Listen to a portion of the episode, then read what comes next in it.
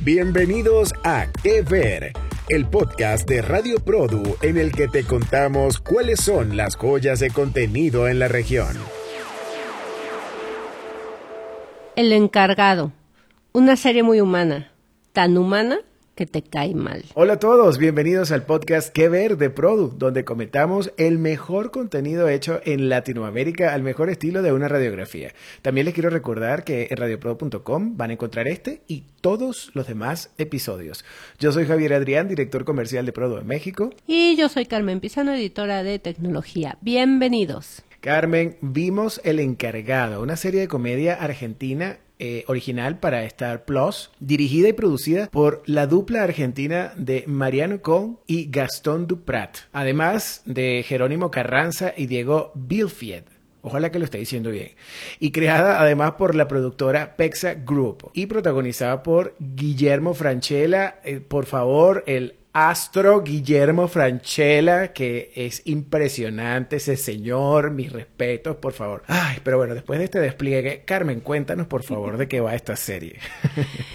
Pues mira, primero, queridos escuchas, quiero decirles algo. Eh, esta fue una recomendación de Javier, porque como ustedes saben, pues aquí nos, eh, entre Javier y yo nos estamos recomendando contenidos. Ustedes no saben las batallas campales que hay atrás de estos, eh, de, estos podcasts en donde yo propongo, él propone y como francamente yo iba ganando, bueno, de este. Sí, porque ya me habías hecho ver muchas cosas, Carmen. Exactamente. Me tocaba admito que, que había cierta preponderancia, ¿no? Y entonces Javier me, me, me, dice, tienes que verla, me fascinó, me encantó. Em, híjole, a, mí me provocó demasiadas cosas, ¿no? A ver. Esta es una serie de humor y de una ironía tan argentina como el tango mismo, creo yo.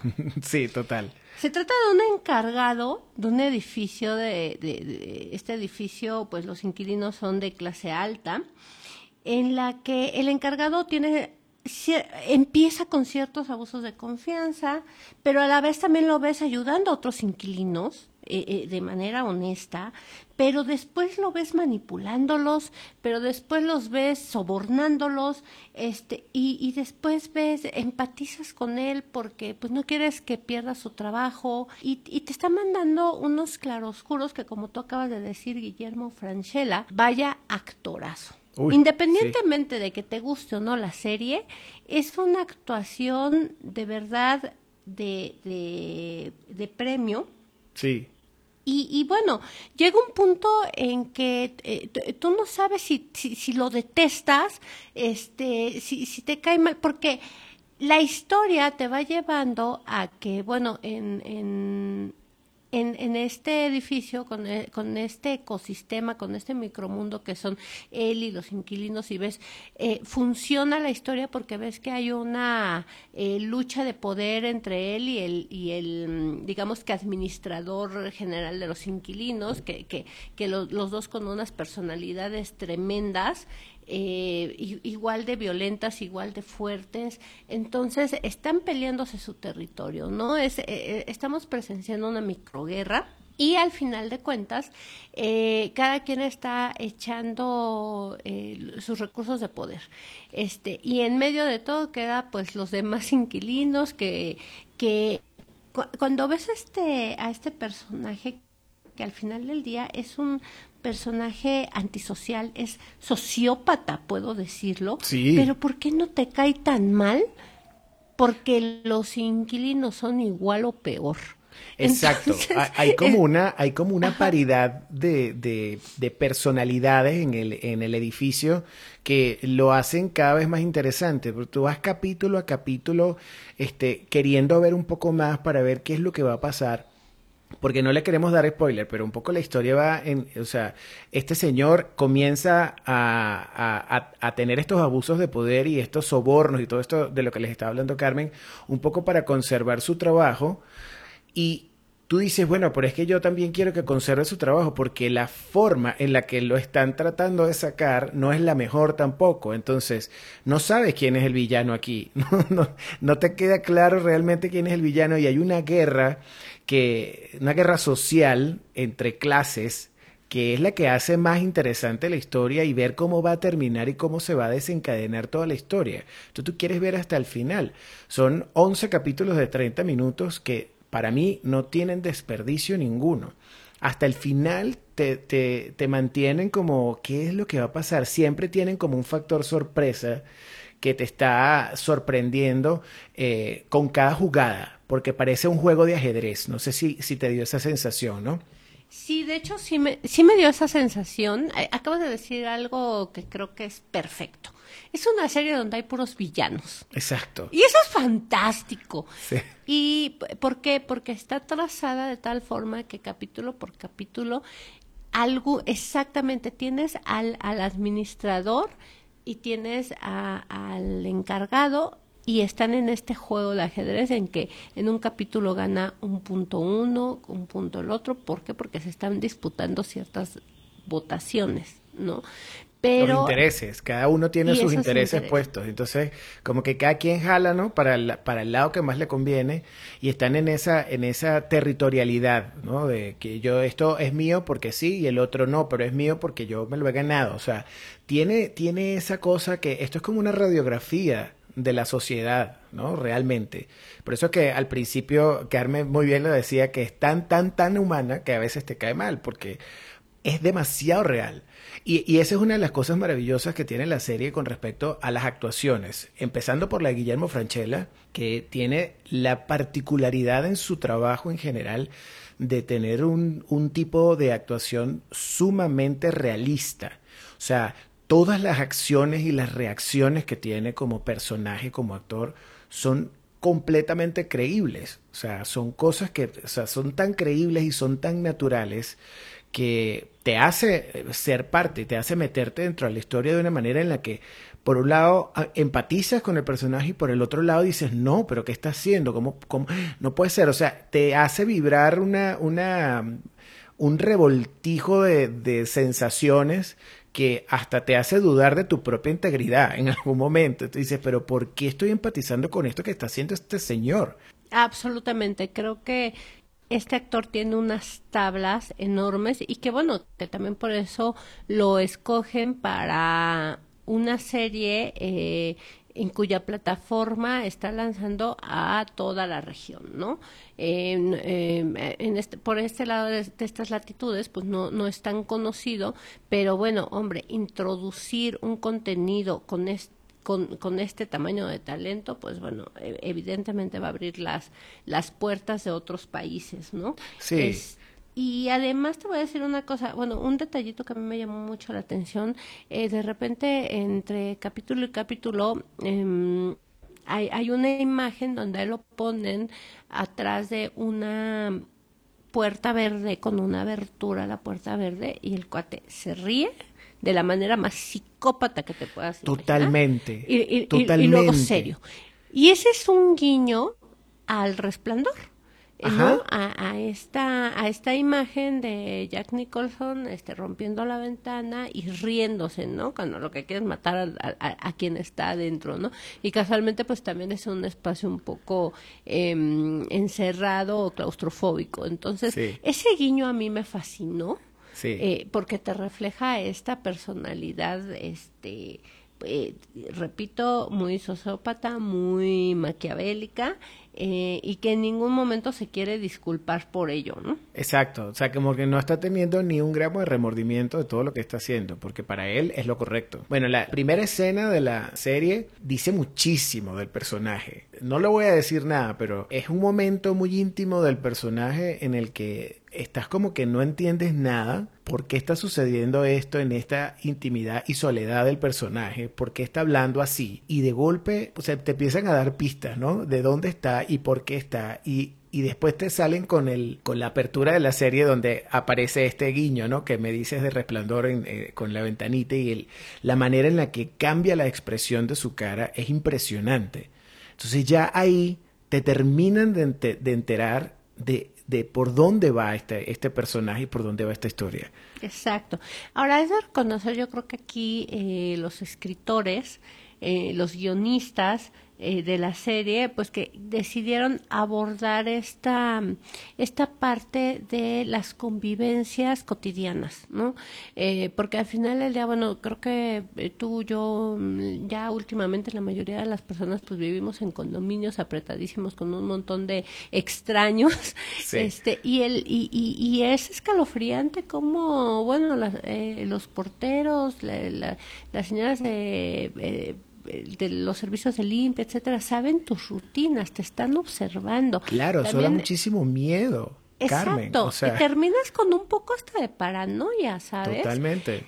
Y, y hay, yo, yo, yo lo contrapongo con una serie buenísima que se llama Modern Love, que eh, eh, esta la encuentran en Prime Video. Y bueno, en, en esta serie, que son eh, capítulos individuales, hay un capítulo donde tienen también la historia de un portero. Esta historia va más en función de una relación entre el portero y una inquilina, en función más de la camaradería este y, del apoyo emocional aquí no aquí es todo lo contrario no terminas incluso repito con una cierta paranoia y, y creo que eh, me atrevo a decir que los escritores lograron incluso un thriller entonces, este, vaya, eh, es de reconocerse muy bien a los escritores, muy bien eh, a los a quien haya dirigido el casting, porque también no hay un solo actor que esté fuera de lugar.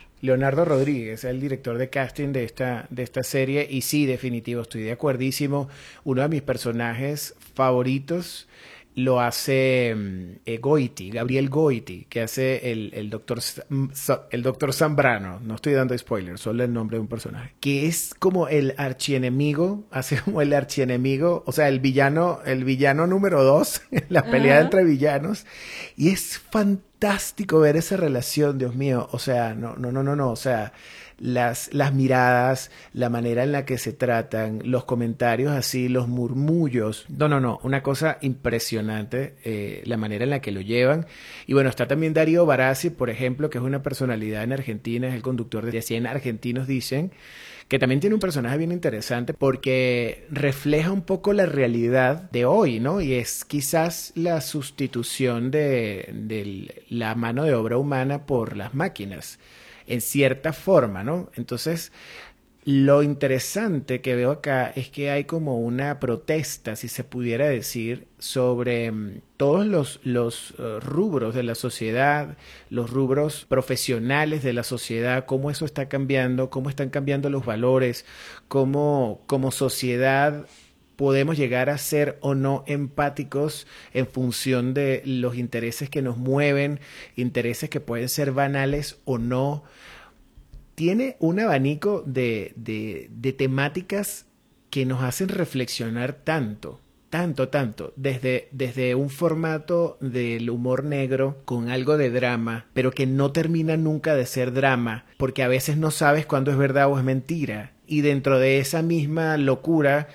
te das cuenta que hay un personaje súper profundo que tiene capas y capas y capas y capas que creo que no terminas de descubrir ni siquiera en los 11 capítulos. O sea, te, hay capas de ese personaje y de todos los personajes que tienes que imaginar y que tienes que entender por, por propia cuenta, ¿no? Porque además creo que termina, yo no estoy seguro, pero no sé qué piensas tú, termina en el capítulo 11 bastante redondo, ¿no? Como que no, no da pie a una segunda temporada, es lo que creo. Sí, no, no, no, no. De hecho, ya está anunciada la segunda temporada. Ah, mira. Este, y sí, claro que hay cabos sueltos, por ejemplo, cuenta por lo menos cuatro veces una historia distinta de cómo murió su esposa. Ah, sí, sí, este, sí. Vemos que sí, sí hay un vínculo por ahí afectivo que tiene él, pero ahora que decías todas las capas que, que, tiene este personaje, bueno, todas las capas son bien malignas. La verdad es oh, que eso es lo que me gusta, que el, que el personaje es muy consistente. Sí, el, el, personaje es este es, muy maligno, es, es, es, muy villano, es vil en, en muchas situaciones. Entonces, eh, hay momentos muy breves en los que piensas que va a ser algo completamente pero no. No le perdono lo del Michi. Entonces, este, y, Yo sabía. el perrito. Yo sabía. No se lo perdono. Y además capaz de traicionar a sus amigos, ¿no? De, Sí. de, de manipular a doña. Pero pues, precisamente ahí eh, está esperando una segunda temporada que por lo que yo alcancé a, a, a- a investigar, pues bueno, Argentina entera está esperándola con muchísima Ansia, eh, sí, no. Este, de hecho, se han hecho videos ya de, de cuánto cuesta vivir en ese departamento, cuánto, este, eh, cuánto cuesta el depar- eh, porque incluso ya está, bueno, está en Google Maps, ¿sabes? ¿En serio? Este, sí, sí, sí, sí, eh, ya, ya tienen, digamos que eh, toda la, la expectativa, Co- como en su momento fue Betty la Fea en, Ajá. en Colombia, ¿no? Sí. Que de hecho yo conozco mexicanos que se han ido a sacar foto afuera de la casa de Betty la Fea, ¿no? Entonces ahorita eh, está esta eu- euforia por, por, por estos temas y bueno, eh, ta- tan es así también y tan tocó ciertas sensibilidades que bueno, hubo una protesta también por por personas que, que, que tienen esta profesión, que se encargan de esta profesión en, allá en Argentina y que, bueno, pues pidieron que, que, que no se retratara así su, su trabajo, ¿no? Este, y hubo una protesta, este, ya, y se han, y, se han alzado voces importantes, a lo que los actores pues han respondido, bueno, es que esto es arte, esto es una ficción, Claro. Pero bueno, le- es como en Tiburón, ¿no? Este, cuando salió la película de Tiburón, eh, los, eh, la matanza de tiburones se incrementó 400%. Eso pasa, eso, eso hace la Eso ficción. llega a pasar, exactamente. Eso, eso hace el arte. Pero bueno, y la, la fotografía, Carmen, ¿te gustó? Rodrigo Pulpeiro es el encargado de esto. Me, eh, fíjate que me gustó, eh, yo creo que es muy difícil expresar, eh, mm, expresar diversas eh, visiones de, de- de cómo abordar eh, eh, estos temas que son tan íntimos. Eh, y, y si te fijas, no hay escenarios o locaciones grandes, todo es eh, todo es en pequeño, en íntimo, tomas muy cortas, todo pasa en espacios reducidos. Pero a mí lo que me pareció interesante es que fue muy, muy pulcro, ¿no?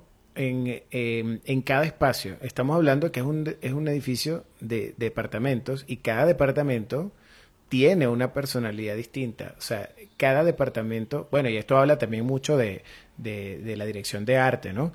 Pero, pero en cuanto a la luz, a mí me daba una sensación de que, de que cada espacio tenía este, un color diferente, un, un matiz diferente, una textura diferente. Y ahí hubo un juego, me parece muy interesante, entre, entre el arte de, de, de cada, de cada departamento, incluso las áreas comunes del edificio, el departamento del protagonista. O sea, cada cosa marcaba como una, una diferencia. O sea, cada espacio estaba bien diferente, bien marcado. Y a mí me pareció que eso está muy chévere porque de alguna manera ya tú sabías cuando estabas en el departamento de ese personaje porque desde que te lo presentan la primera vez se mantiene, o sea, es Sí, consistente. le- y, y tuvo el tino de darle una atmósfera totalmente policíaca o, o- o- o de depredador. Sí. Este, y, y- y lo reflejan. Entonces, sí, la verdad es que la fotografía muy atinada para, para este proyecto. eh, y, y bueno, con ángulos, la verdad, muy afortunados también. Repito, eh, eh, yo creo que es muy difícil retratar eh, eh, eh, estos espacios tan reducidos y sin las espectacularidades que de repente puede tener, eh, como cuando hablábamos de Fosé, eh, Posé y, y- y los campos y todo, y aquí estamos hablando de departamentos este, pequeños, ¿no? Entonces, muy bien logrado, muy bien lograda la fotografía, el guion no se diga, las actuaciones brutales, La verdad es que me, me mantuvo queriendo ver más. O sea, quería seguir viendo otro departamento, quería conocer otro personaje, quería entender qué pasa, quería saber qué iba a pasar. Y además que cada capítulo te lo dejaban muy a propósito, este, como si quieres ver qué pasó aquí, vas para el siguiente capítulo. Entonces no había manera de parar. Yo, esta serie me la, me la vi yo creo que en, dos sentadas como mucho. Pero bueno, Carmen, yo creo que mira, hemos dado un, un barrido bastante completo por, por todos los aspectos de esta serie. Yo particularmente les recomiendo, Produ Escuchas, que, que la vean y, si quieren dejar pues sus comentarios en, en nuestro, en, aquí abajo en nuestro podcast, pues se lo vamos a saber agradecer, además de opciones que ustedes quieren que nosotros veamos para, para comentarlas en este espacio, que estamos súper agradecidos además por, por la manera en la que se ha recibido eh, que ver y, y, de ustedes, por supuesto. Así que yo creo que será hasta el próximo capítulo. ¿Qué dices, mi Carmen querida? Claro que sí, eh, les prometo, Prodo Escuchas, que la próxima va a ser una elección mía y les va a gustar. En radioprodo.com pueden escuchar todos los capítulos, eh, aparte de este, de nuestros compañeros también. Somos varias duplas de Produ que estamos eh, teniendo el agrado de ver buen contenido latino y mostrárselos a ustedes o al menos reseñárselos a ustedes para que tengan que ver. Será hasta el próximo que ver. Gracias, mi Carmen. Te mando un beso enorme. Gracias, querido Javi. Gracias, Prodo Escucha. Nos escuchamos en la próxima. Bye. Esto fue Que Ver, un podcast de Radio Produ en el que comentamos los contenidos más destacados de la región.